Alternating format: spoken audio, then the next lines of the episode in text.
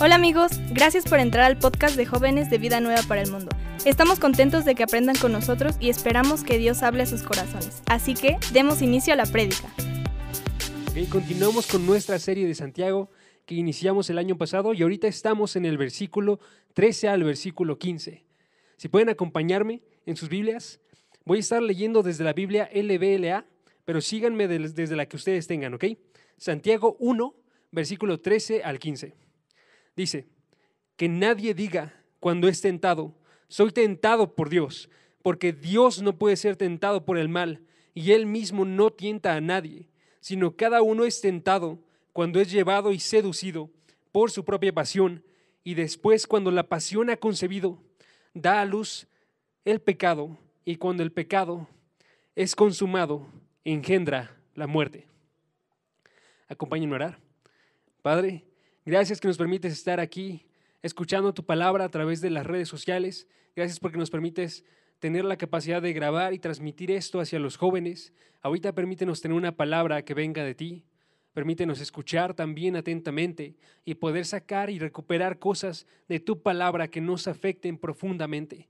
Permítenos ver que tú eres un Dios que es todo bueno, un Dios que da absolutamente todo de acuerdo a su plan y que el único mal que existe está dentro de nuestros corazones, dentro de Satanás y dentro del mundo que quieren actuar en rebeldía en contra de ti. Pero tú sea aquel que intercede por nosotros, tú sea aquel que está en medio de nosotros dos y está evitando que ignoremos tu palabra. Te pido todo esto en el nombre de tu Hijo Jesús. Amén. Santiago nos está ilustrando muchísimas cosas acerca de lo que significa estar en una prueba. Hay unos versículos después, en el capítulo 4, que me encantan, porque en el capítulo 4, en el versículo 7, nos está hablando acerca de la forma en la que podemos ir nosotros en contra de Satanás, en contra del diablo, y la forma en la que podemos responder. Y nos dice la solución en el versículo 7, dice, versículo 7 de Santiago, capítulo 4, dice, por tanto, someteos a Dios, resistan pues al diablo, y él huirá de vosotros. ¿Ok? Está hablándonos de una imagen en la cual Satanás está yendo en contra de nosotros, Él nos está atacando y la forma en la que tenemos que responder nosotros como creyentes es resistir, es estar nosotros firmes en nuestro lugar y entonces también nos promete algo increíble, que es que Él huirá de nosotros. Entonces es esperanzador porque este mal que está proviniendo de afuera y nos está atacando y está yendo en contra de nosotros, este mal tiene una solución porque no tiene ningún poder sobre nosotros. Si podemos resistirle, no nos puede hacer hacer nada. Y sin embargo, la, la, forma en la que nosotros tenemos que resistir también se desarrolla en nosotros, dice el versículo, en someternos a Dios. Si nosotros nos sometemos a Dios, entonces vamos a poder resistir al diablo, entonces Él huirá de vosotros. Ahora, esa es una de las imágenes que está dentro de este capítulo. Pero sin embargo, la imagen completa más grande acerca de las tentaciones, acerca del mal, acerca del origen del pecado, es mucho más compleja de lo que podemos imaginar algunas veces. Y el hecho de que nosotros como jóvenes estemos recibiendo una predicación expositiva, que significa que nosotros vamos al texto y queremos ver qué es lo que nos dice, y queremos ir en nuestro caso libro por libro para poder analizar cada una de las cosas que Dios tiene para nosotros y no saltarnos ninguna, nos obliga también a ir y predicar cosas que son a veces difíciles, cosas que a veces no observamos nosotros, cosas que a veces queremos evitar y no predicaríamos, y son cosas que son difíciles de escuchar. Pero sin embargo tenemos que realizarlo. En este caso, en el capítulo 4 de Santiago, nos está hablando acerca de un enemigo que está yendo en contra de nosotros, pero no es el mismo enemigo que vamos a ver en el versículo 13 al versículo 15. ¿sí? Y mientras que esta lucha sí es una lucha muy real, una lucha con Satanás, aquí tenemos también una gran lucha que está sucediendo en los corazones de cada una de las personas. Y entonces quiero que lo escuchen, no quiero que se retiren, quiero que vean que una predicación que es buena se sostiene a la palabra de Dios en los altos y en las cosas que lucen ir en contra de nosotros, porque Dios está queriendo edificar una casa con nosotros. Pero si ya existe algo que está edificado en un lugar, tiene que ser a fuerzas quitado para poder construir algo que sea bueno. Si están unos cimientos que son viejos, unos cimientos que tienen años y están sucios y están desgastados, sería mejor que se quitaran y se removieran y en vez de eso construyéramos algo nuevo. Entonces vamos a hacer eso. Ahorita Dios quiere con este pasaje que nosotros quitemos una idea de Dios que podemos tener y una idea de nosotros que podemos tener. Y va a ser muy desesperanzador para unos, pero tiene que traernos esto esperanza porque toda la palabra de Dios está escrita para que podamos llegar a tener nosotros esperanza. Entonces la premisa principal de este pasaje, Santiago capítulo 1, versículo 13 al versículo 15, es que el hombre es el principal responsable del mal que hay en él y nadie más. ¿Ok? El hombre es el principal responsable.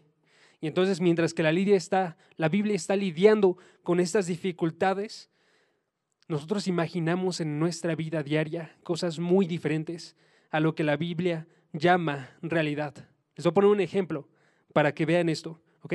Imagínense que ustedes están viviendo ahorita en su casa y de repente sus padres empiezan a actuar en contra de ustedes, empiezan a actuar mal, empiezan a estarlos provocando y están diciéndoles cosas feas, están en su escuela y empiezan a tener unas personas que están intentando hacerles bully, bullying, están intentando ir en contra de ustedes también. Tienen un profesor que está teniendo una forma muy difícil de dar la clase, no se le entiende y a la vez está queriendo exigir demasiado. Y entonces la respuesta común que nosotros podemos tener ahí sería, ¿por qué estoy en esta situación? Yo no debería de estar aquí. Estas personas me están llevando a que yo reaccione mal, a que yo empiece a actuar mal y el mundo es el que me está haciendo estar así. Es culpa del mundo. Y entonces esa respuesta, tenemos una primera respuesta mala. El hecho de que lo que es externo tiene una intención de ir en contra de nosotros y nosotros tenemos a fuerzas que sucumbir a lo que sea que está realizando lo externo. Otra visión de esto podría ser una de una tragedia, una tragedia. De repente está uno de tus padres, uno de tus hijos, si es que eres padre, uno de tus hermanos, están yendo en un camión y de repente este camión surge un accidente y es causado por esta persona que estaba borracha y de repente mueren o hay una enfermedad que está yendo en contra y están también causando este tipo de muertes. Y no es algo que sucedería usualmente en la situación en la que te encuentras tú, pero de repente ves que este mundo está lleno de maldad y entonces vas y ese hombre va y le dice a, a Satanás, Satanás es tu culpa, tú eres el que está realizando todo esto, tú eres el que trae el mal, el que está llevando a todas estas personas a actuar mal y me está afectando a mí. Y una tercera sería aún peor, que ni siquiera culpásemos al mundo y a las personas o a Satanás, sino que llegásemos a culpar a Dios de lo que está sucediendo en nuestras vidas y dijésemos, Dios, no te conozco, tú estás actuando mal en contra de mí, tú eres un Dios que obra todo mal en mi vida. Esos pensamientos son horribles y son pensamientos que surgen en el corazón de los hombres. Son pensamientos que están desde hace mucho tiempo y podemos verlos nosotros ejemplificados en el jardín del Edén. En Génesis capítulo 3, cuando es la caída del hombre, vemos algo muy similar. Si recuerdan, Génesis capítulo 3 comienza con la serpiente, que es una serpiente astuta, y hay un mandamiento de parte de Dios que no coman. Y entonces la serpiente va y convence a Eva de que vaya y coma del fruto prohibido. Y entonces la respuesta después de eso es que Eva pasa el fruto a Adán. Y cuando ven que está llegando Dios, cuando ellos estaban ocultándose de él, y Dios les empieza a decir, ¿qué es lo que ha sucedido? ¿Cómo saben que están desnudos? ¿Qué has hecho, Adán? La forma en la que responde Adán es en el versículo, en el versículo 12. Él nos está diciendo aquí la respuesta de Adán, y es, y el hombre respondió, la mujer que tú me diste por compañera me dio del árbol y yo comí. Y después de eso, después de pasar la culpa a Eva, Dios va y le pregunta a Eva también, ¿qué es lo que tú has hecho, mujer? Le dice en el versículo 13, El Señor dijo a la mujer, ¿qué es esto que has hecho? Y la mujer respondió, la serpiente me engañó y yo comí. Y detrás de todos esos argumentos que estaban diciendo tanto Eva como Adán, está el argumento de, tú eres el que me dio a esta mujer, tú eres el que creó a la serpiente. Es finalmente la culpa de Dios quien está obrando todo esto. ¿sí? Y entonces la palabra que está predicando ahorita Santiago, como un pastor que está interesado, está bastante dura, porque en este caso, en el, en el ambiente de los, de los que van a escuchar este mensaje, que son los exiliados, los que están en la dispersión, vemos algo muy, muy trágico, que es el hecho de que ellos habían sido sacados, habían sido expulsados, había iniciado una persecución en, en, en Hechos capítulo 8, y nos dice así Hechos capítulo 8, versículo 1 al 3, dice, y Saulo estaba completo de acuerdo con ellos en su muerte. En aquel día se desató una gran persecución en contra de la iglesia de Jerusalén y todos fueron esparcidos por las regiones de Judea y Samaria, excepto los apóstoles y algunos de los hombres piadosos, se portaron a Esteban y lloraron a gran voz por él, que había sido el primer mártir de la iglesia. Antes decía, habían desatado una persecución y después dice, Saulo hacía estragos en la iglesia entrando de casa en casa y arrastrando a hombres y mujeres y los echaba en la cárcel. Ok, piensen esto, esto es lo que está sucediendo en el centro de Israel. Entonces vemos de un lado que estas personas que están en la dispersión tienen la opción de quedarse aquí, tienen la opción de estar sin casa y en cárceles, o tienen la opción de estar afuera, de tener peligro de muerte, o de estar afuera donde están ricos que los pueden contratar, pero que van a estar abusando de ellos, ricos que en el capítulo 5, versículo 6 de Santiago nos muestran incluso con, con, los trabajos tan forzosos que llegaban, pueden llegar a causar la muerte de las personas que no pagaban todo el tiempo o se tardaban en dar lo que ellos merecían. Y entonces tenemos dos lugares a los cuales él, ellos han llegado por el hecho de estar siguiendo a Dios. ¿sí? Y eso es algo muy importante. Estamos hablando acerca de una persona que está siguiendo a Dios y tiene de un lado muerte y tiene de otro lado trabajo arduo y una mala vida. Y entonces vemos una situación que es extremadamente difícil. Y a esa situación le está diciendo Santiago, no digas que es la culpa de Dios el hecho de que estés aquí. No puedes actuar así. Esta no es la forma en la que uno tiene que reaccionar.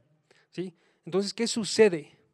Que mientras que nosotros observamos algo externo que nos está guiando a nosotros, que nos está llevando a nosotros a actuar de una cierta forma, Santiago se está concentrando en algo que es interno. ¿sí? Santiago está diciendo qué es lo que sucede en tu corazón y cuál es tu responsabilidad dentro de todas estas pruebas. ¿Qué sucede en la prueba cuando tú estás viendo tu corazón?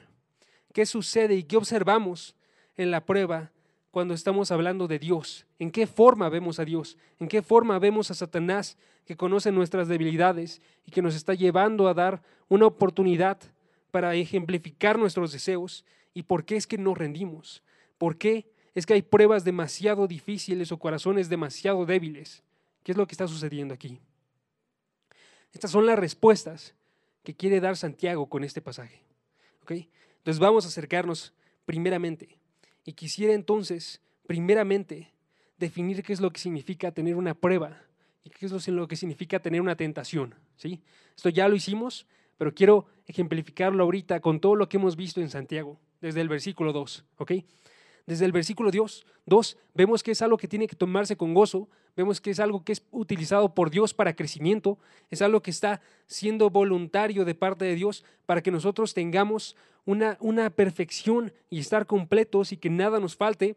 Y entonces no solamente es una oportunidad, sino es una oportunidad de obediencia a Dios y es una oportunidad de tener algo bueno, ¿sí? Es algo que es completamente bueno una prueba llevada por Dios está llevándote a ti a crecer, a analizar dónde estás cimentado, a buscar valorar más a Dios.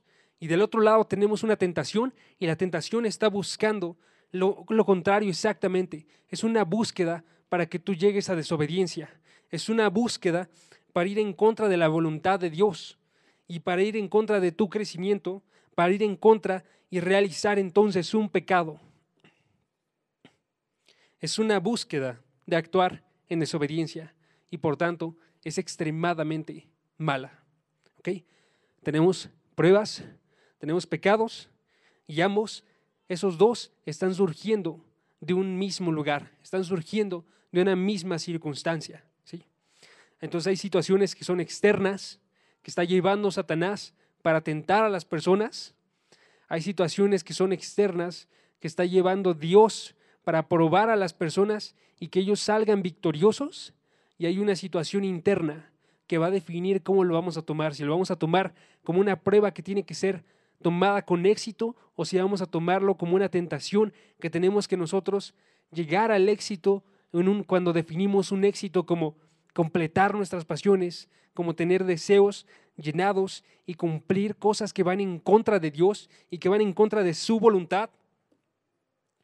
Y surgen entonces en estos dos lugares. Y ahorita vamos a concentrarnos en el interior. ¿sí? Nos concentramos en el interior. Porque algo sucede, amigos. Algo sucede en el corazón si es que, como vemos en Génesis 3, no podemos admitir nosotros ni siquiera nuestra culpa y preferimos entonces romper relaciones con nuestros hermanos, con nuestros padres, con nuestros eh, profesores y aún más si permitimos nosotros, antes de aceptar nuestra responsabilidad, romper la relación que nosotros tenemos con Dios, en vez de estar admitiéndolo y estar pidiendo disculpas y estar moviéndonos. Y entonces lo primero que tenemos que aprender nosotros de este pasaje es que tenemos que cuidar nosotros nuestros pensamientos. Primera cosa, tenemos que cuidar nuestro pensamiento de Dios. Cuando dice la primera parte del versículo 13, dice, que nadie diga, cuando es tentado, soy tentado por Dios. Santiago 1, versículo 13, ¿sí? Dice, porque Santiago está consciente de la búsqueda de nuestro corazón por deshacerse de la culpa. Y entonces esto lo vemos y lo ejemplifica un pastor de una forma muy buena, yo creo, en tres puntos. La forma en la que lo ejemplifica él es como un Dios que ordena pecar, ¿sí? Como un Dios que ordena pecar, como un Dios que da circunstancias para pecar y tres, como un Dios que da la disposición para pecar. Todas estas mentiras. Pero chequen, la, primera forma en la que se observa, Dios ordena pecar. Dios ordena absolutamente todas las cosas. Él creó las cosas, Él las sostiene con su palabra. Él está también entonces ordenando que puedan pecar las personas para que puedan ser perdonadas las personas y puede ser llevado hasta otro punto en el cual estaba, por ejemplo, Rasputín, que decía que controlaba a la familia Romanov y entonces esta persona decía que aquel que peca más va a recibir más alegría de parte de Dios. Y entonces dice, el deber de un santo de Dios es ponerse a pecar para que pueda ser mejor perdonado y para que pueda amar aún más a Dios. Y esta no es la forma en la que habla Dios, porque Dios odia el pecado. ¿sí? La segunda forma en la que habla es Dios da circunstancias para pecar. Otros entonces apuntan no solamente al hecho de que Dios puede ordenar las cosas, sino que al situar los momentos, al situar cada una de las circunstancias, está poniendo cosas que son demasiado difíciles para poder ser superadas, que por tanto son para poder caer nosotros, ¿no? Y esa es la forma en la que piensa, por ejemplo, un estudiante cuando le ponen un profesor demasiado difícil porque es demasiado compleja su materia y él es demasiado poco inteligente. Y entonces él está diciendo, ¿por qué sucede esto? Es para que yo repruebe. O un ladrón que está siendo llevado a, robar, según él, porque él creció en unas circunstancias de pobreza y entonces no tenía ninguna otra forma de salir de esto más que llegar y sucumbir a estar robando. O tres, un Dios que da la disposición a pecar, que es peor aún, que es ver nosotros como aquel deseo que tú tienes adentro de tu corazón, que está inclinado hacia pecar, es el deseo que está proveyendo Dios para que tú entres en este tipo de situaciones. Es como un hombre que está viéndose atraído por mujeres y que podría consumarlo en un matrimonio y sin embargo él lo ve como una forma de rendirse y estar observando y observando y queriendo fornicar y queriendo entrar en situaciones de adulterio. O un hombre que es homosexual, que dice que Dios lo formó con ese deseo de amar a los hombres y no ve entonces cuál es su responsabilidad dentro de esto. ¿sí? Sin embargo, la forma en la que concluye Santiago es una muy diferente. Santiago le está diciendo a las personas, dice en el versículo 13, dice que nadie diga, nadie, absolutamente nadie está exento de este mandamiento. Ninguna de nosotros puede decirle a Dios, Dios, tú estás sobrando mal, tú me estás tentando a mí. Ninguno tiene una autoridad para poder pronunciar esas palabras, porque Dios la está, la está removiendo y la está quitando. Y la está quitando, nos dice, porque sería un error pensar en un Dios que puede ser un mal, así como lo es pensar en un Dios que no puede hacer, que desea hacer un bien, pero no puede hacerlo. ¿Sí? Y más bien nosotros tenemos que pensar en un Dios que prueba a su pueblo, que lo hace de forma voluntaria y que lo hace con un buen propósito. Y vemos ejemplos de esto en la Escritura. De modo que en Génesis 22.1, por ejemplo, Dios prueba a Abraham, prueba a Abraham pidiéndole que sacrificara a su hijo Isaac, pero lo prueba para ver, para darle una oportunidad a Abraham de ver dónde estaba su fe y qué tan fuerte era su fe, y Abraham sale victorioso de esa prueba, ¿sí? O como la forma en la que actúa Dios en el desierto y que lleva a su pueblo y le, le permite tener un suministro constante de maná cada uno de los días y entonces les dice que no tienen que agarrar más de lo que necesitan para ese día, porque el siguiente día van a ser provistos de aún más. Y entonces dice en Éxodo capítulo 16, versículo 4, ¿cuál era, cuál era la razón de este mandamiento? Nos dice, entonces el Señor dijo a Moisés, he aquí, haré llover pan del cielo para vosotros, y el pueblo saldrá y recogerá diariamente la porción de cada día, solamente la porción de cada día, para ponerlos a prueba si andan o no en mi ley.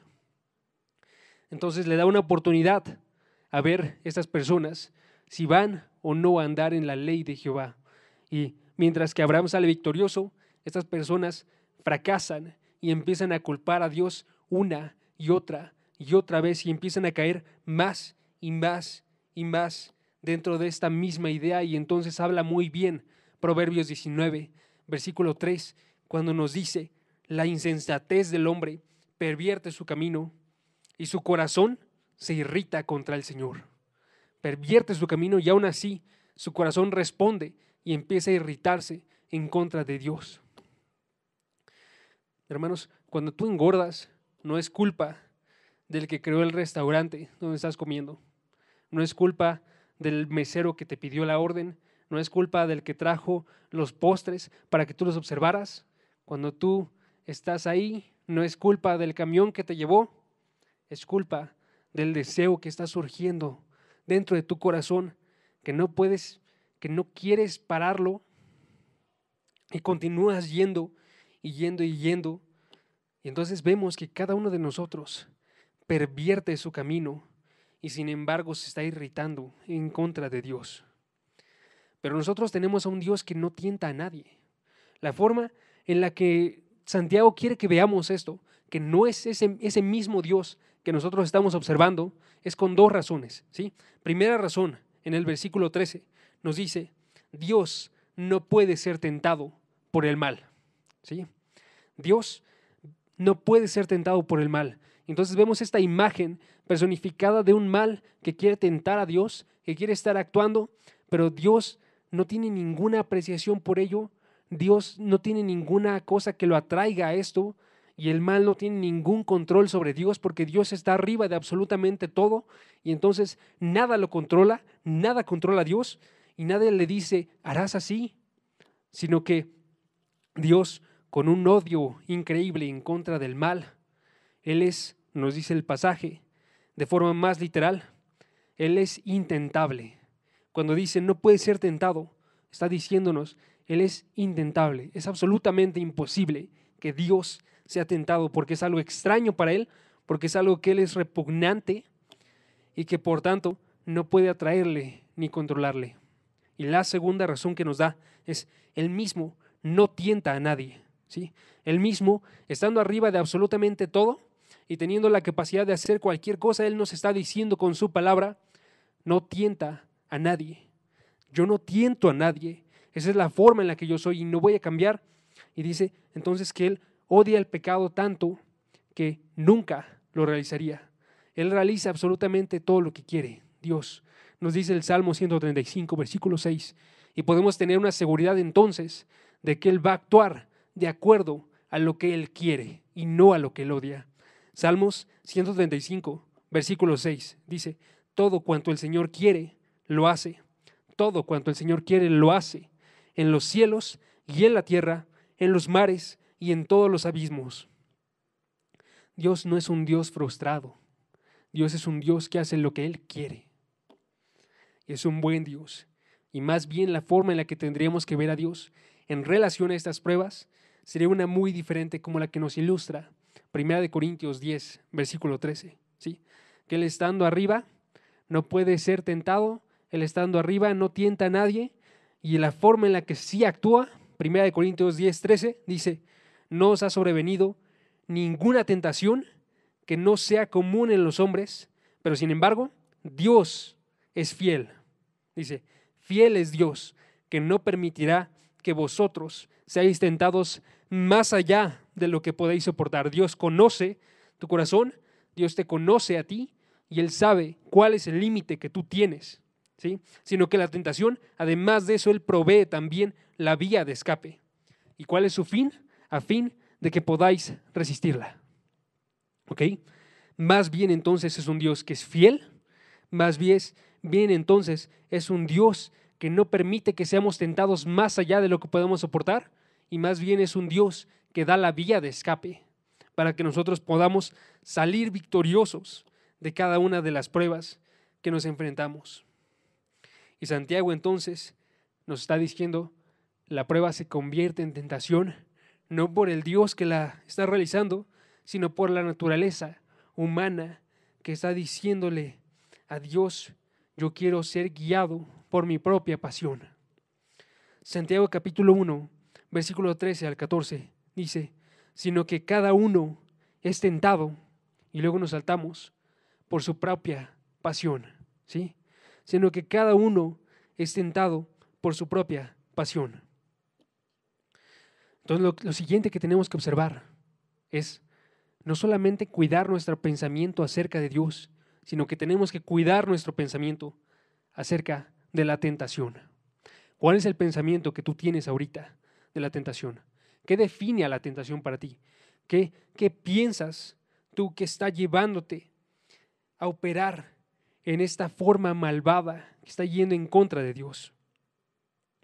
Y entonces Santiago nos está mostrando que tiene dos razones por las cuales Dios quiere que sepa, que sepamos tú y yo cuál es el camino que tiene la tentación y la forma en la que opera la, tentación. Que estemos sumergidos en este conocimiento de qué es lo que implica ser tentados. ¿sí? Primera razón, ¿por qué? Porque conociendo este camino, nosotros podemos ver entonces que no tiene nada que ver con Dios y Dios no puede ser culpado por la tentación que nosotros seguimos. Entonces protege nuestra mente el conocer este camino de la tentación, de ver un Dios que es, que, es un Dios que tienta, ¿sí? que veamos un Dios que es el tentador, así como le decían a Satanás en el Mateo capítulo 4, versículo 3, que se le llama el tentador. Dios no es Él. Dios es alguien completamente distinto. Y si conocemos nosotros qué implica una tentación, entonces podemos también nosotros ver a un Dios más perfecto. Dos, nos advierte también entonces de la verdadera fuente de nuestras tentaciones, ¿sí? Y entonces, entre más conocemos nosotros qué sucede en nuestras vidas, más estamos advertidos de la forma en la que tenemos que actuar y obrar y estar cuidadosos y estar yendo en contra de estas tentaciones. Cuando nos dice Santiago en el capítulo 1, versículo 14, sino que cada uno es tentado cuando es llevado y seducido por su propia pasión, estamos viendo entonces que está realizando una clarificación y está corrigiendo el concepto que nosotros tenemos de las tentaciones y lo está orientando a algo interno y no algo externo. ¿sí?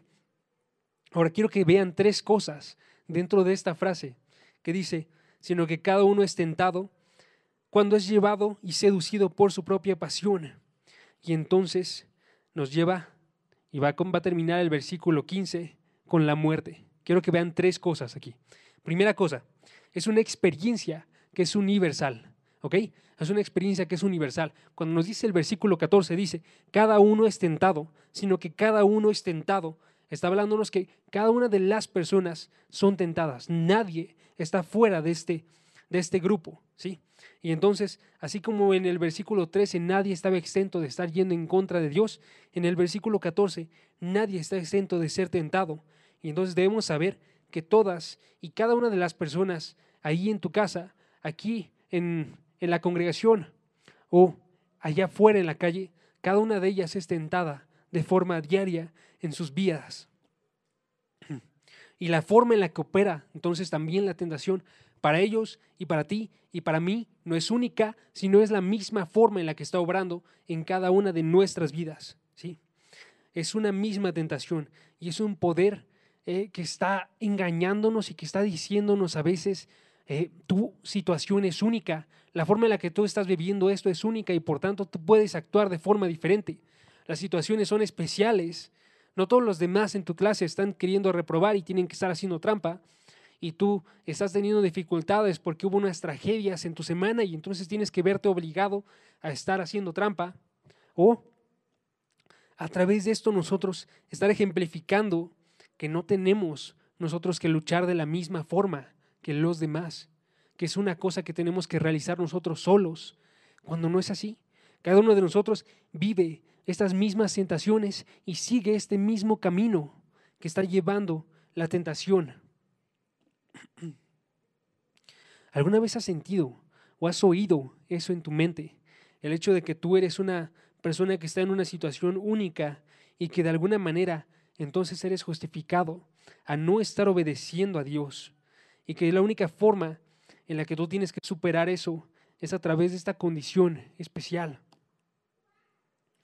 Si nosotros vemos esto, entonces nos cambia la perspectiva de la forma en la que nosotros tenemos que actuar. Porque aún en la prueba más difícil, absolutamente todas las tentaciones están, eh, ahí provocando un mal y todas tienen que ser evitadas. ¿sí? Las pruebas del versículo 2 tienen que ser tomadas con gozo, pero las tentaciones que tienes dentro de tu corazón tienen que estar siendo odiadas y evitadas. Y que entonces esta experiencia también es, como menciona aquí, dos, una experiencia interna. ¿sí? No es solamente universal, porque le sucede a todos, sino es una experiencia interna que está sucediendo más bien en nuestros corazones que ejemplificada afuera.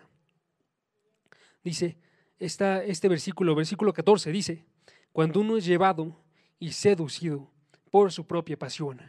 Una pasión que está en el interior de la persona, ¿sí? Que a menudo comienza con un ofrecimiento externo, ¿sí? Pero finalmente tiene su resolución cuando tú lo agarras y está en tu interior y tú lo aceptas y tú sigues su camino. Entonces estos deseos que conocemos internamente aquí están realizando una analogía que nos da Santiago a través de términos que son de caza y de pesca. Y nos dice el versículo 14. Y entonces, cuando uno es llevado y seducido por su propia pasión.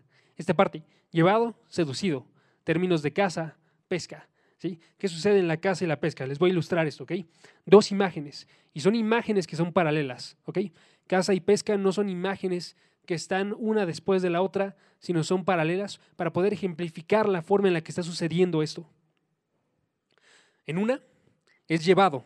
En una hay una trampa que te captura de una forma violenta y sorpresiva y te toma con fuerza. Y en la siguiente es seducido. Entonces hay un cebo, algo que está aquí, que está llamando tu atención y que te está trayendo y que está queriendo que tú lo sigas y que confíes en ello. Y entonces cuando tú vas y lo atraes y despiertas interés en ti, te captura. Estas imágenes también tienen una cierta lejanía con nosotros. ¿no? Si las observamos, nosotros pensamos, ok, yo estoy siendo llevado, yo estoy siendo atraído, pero quiere que veamos de una forma distinta esto. Porque si mientras que tú sientes que es algo completamente externo a ti, la forma en la que lo coloca aquí finalmente es, es tu propia pasión. Es lo que hay en tu interior. ¿sí? Entonces podemos ver una idea muy diferente. Esta parte de profundo deseo, esta parte de pasión, nos dice la RBR, pasión, concupiscencia, es una palabra que es epitemía, no, epitimía, que significa un profundo deseo, es un anhelo de algo, un anhelo que nos lleva a actuar por algo, ¿sí? Y podría ser algo bueno, podría ser algo malo, podría ser algo bueno como la forma en la que se sentía Pablo por la iglesia de Tesalónica, que nos dice en 1 de Tesalonicenses, capítulo 2, versículo 7, que él quería ir a verlos y tenía ese fuerte deseo de poder estar junto a ellos otra vez. Nos dice 1 Tesalonicenses 2, versículo 17. Pero nosotros, hermanos, separados de vosotros por breve tiempo, en persona, pero no en espíritu, estábamos muy ansiosos, con un profundo deseo, con un profundo deseo, ¿sí? De ver vuestro rostro, ¿ok? Un buen deseo que está ahí. Sin embargo, nosotros como hombres, como humanos, tendemos a pervertir de forma muy rápida buenos deseos y hacer los malos deseos. Les voy a dar un ejemplo. Cuando nosotros vemos la belleza de una mujer, que es en sí misma la belleza, es buena, la belleza es inocente en general, pero cuando vemos con otros ojos que están buscando ver de forma diferente la admiración de esta belleza, entonces estamos entrando en unos malos deseos. ¿sí? Idealmente tendríamos que poder nosotros decir, yo quiero ver a esta persona de forma normal, pero no lo realizamos. Ahora, también tenemos entonces la imagen, ejemplo, de poder, de ambición, de ver la casa de un amigo, de un vecino que está extremadamente bien arreglada, que tiene cosas que nosotros no tenemos y podemos verlo de forma normal y pensar y estar de forma indiferente en cierta forma o tener una envidia y una admiración que está llevándonos a querer desbancar a la persona, a ver a alguien que está en un lugar, en un puesto que está arriba de nosotros y querer que esa persona caiga. No es la culpa en general de la belleza, no es la culpa en general de la casa bien arreglada, no es la culpa del hombre que tiene un mejor puesto, no es la culpa de esto o de Dios por crear la belleza, por proveer a las personas.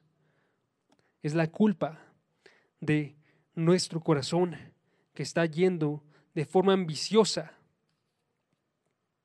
Y entonces la pregunta que surge para nosotros es si alguna vez nosotros hemos estropeado algo que era bueno, un buen deseo que podíamos tener, y en vez de eso lo estamos pervirtiendo y lo estamos tirando, y por nuestros deseos egoístas estamos deseando codiciarlo.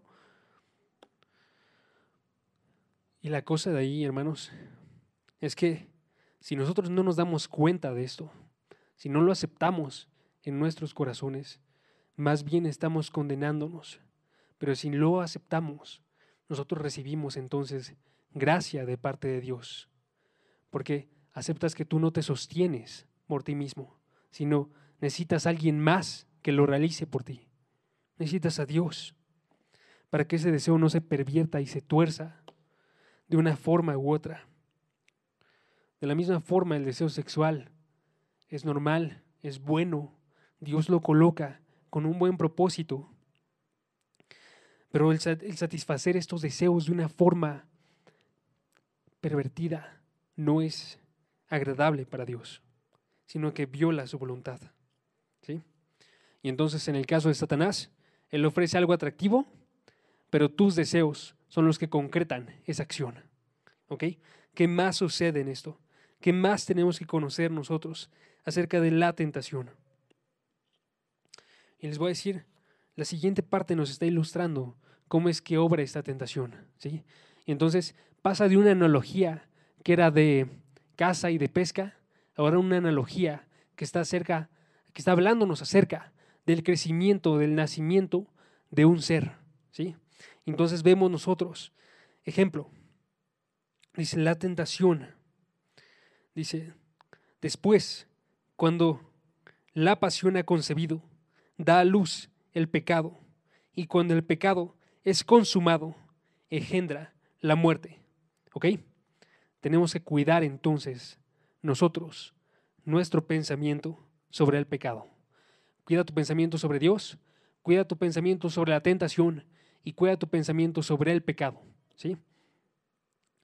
La forma en la que está obrándonos ahorita Santiago está diciéndonos a través de esto que no solamente surge en un momento y luego desaparece, sino que surge y está teniendo una relación con la persona, está teniendo una relación que llega a ser íntima y entonces esta persona concibe en sí mismo y da a luz a un pecado.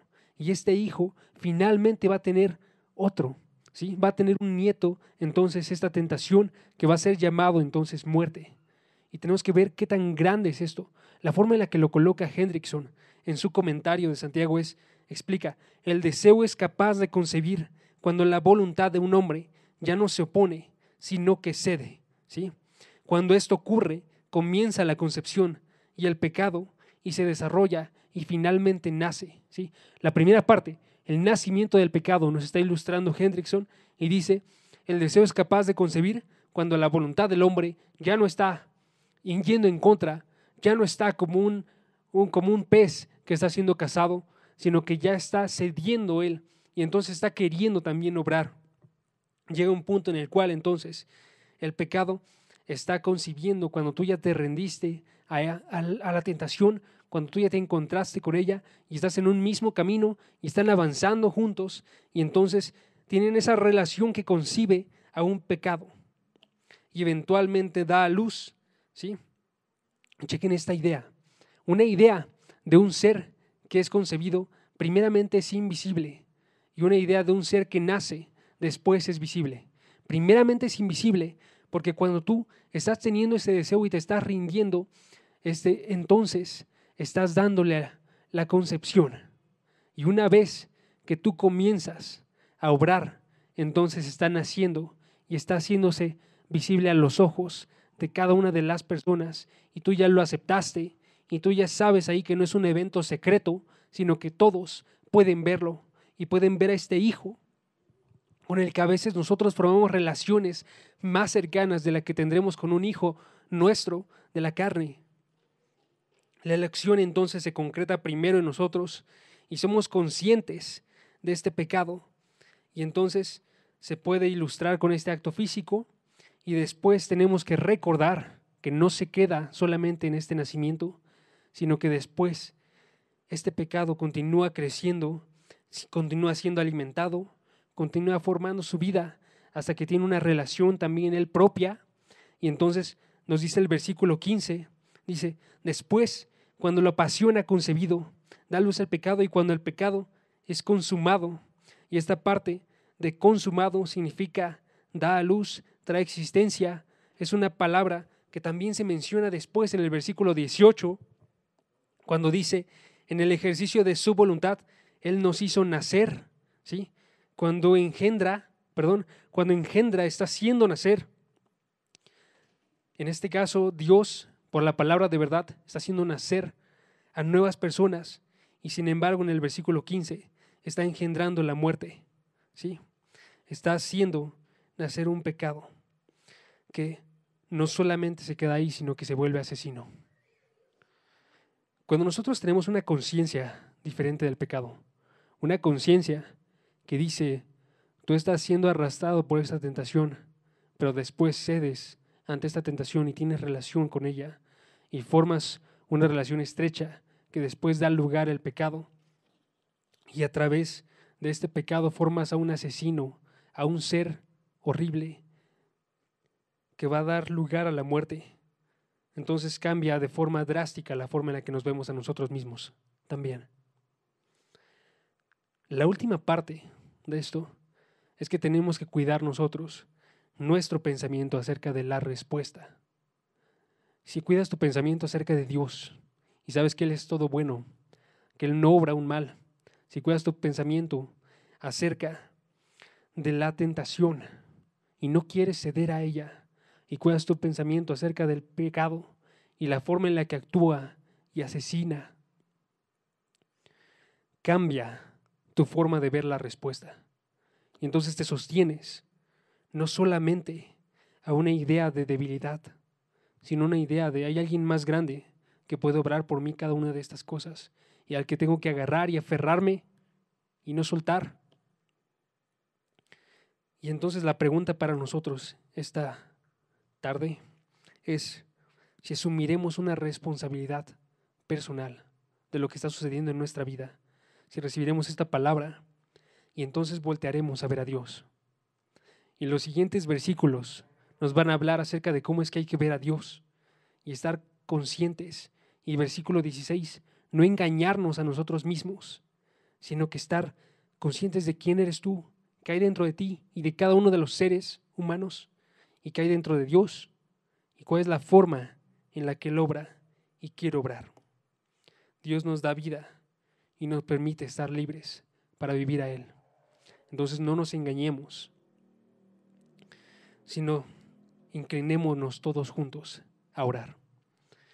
Padre, gracias porque nos permites escuchar de tu palabra, porque nos permites formar convicciones acerca de cosas que no queremos acercarnos usualmente, porque usualmente queremos renunciar a la idea de que somos pecadores, a la idea de que tenemos una necesidad más grande de ti. Permítenos ahorita ver que tú eres la única fuente del bien, que tú nunca has querido mal para nosotros. Y si hemos obrado con tentaciones y con mal y engendrado pecado, Padre, que ha sido por nuestra propia voluntad. Pero permítenos alejarnos de esa idea. Permítenos decir que eso es algo horrible y que es algo malo y que no lo queremos nunca más en nuestra vida. Y si ahorita estamos sumergidos en algún pecado o estamos cerca de estar tentados, que podemos nosotros huir como José que podamos decir que no queremos nada que ver con este niño, con este niño horrible que crea muerte y asesina. Permítenos vivir una vida junto a ti, más bien, y junto a tu Hijo. En el nombre de tu Hijo Jesús. Amén. Con tus donativos y ofrendas ayudas a que el mensaje de salvación llegue a más jóvenes alrededor del mundo. Aunque no puedas llevar la palabra personalmente a todo el mundo, de esta manera formas parte de la obra de Dios. Si quieres saber cómo donar desde donde estás, te invitamos a que revises la descripción. Por tanto, id y hacer discípulos a todas las naciones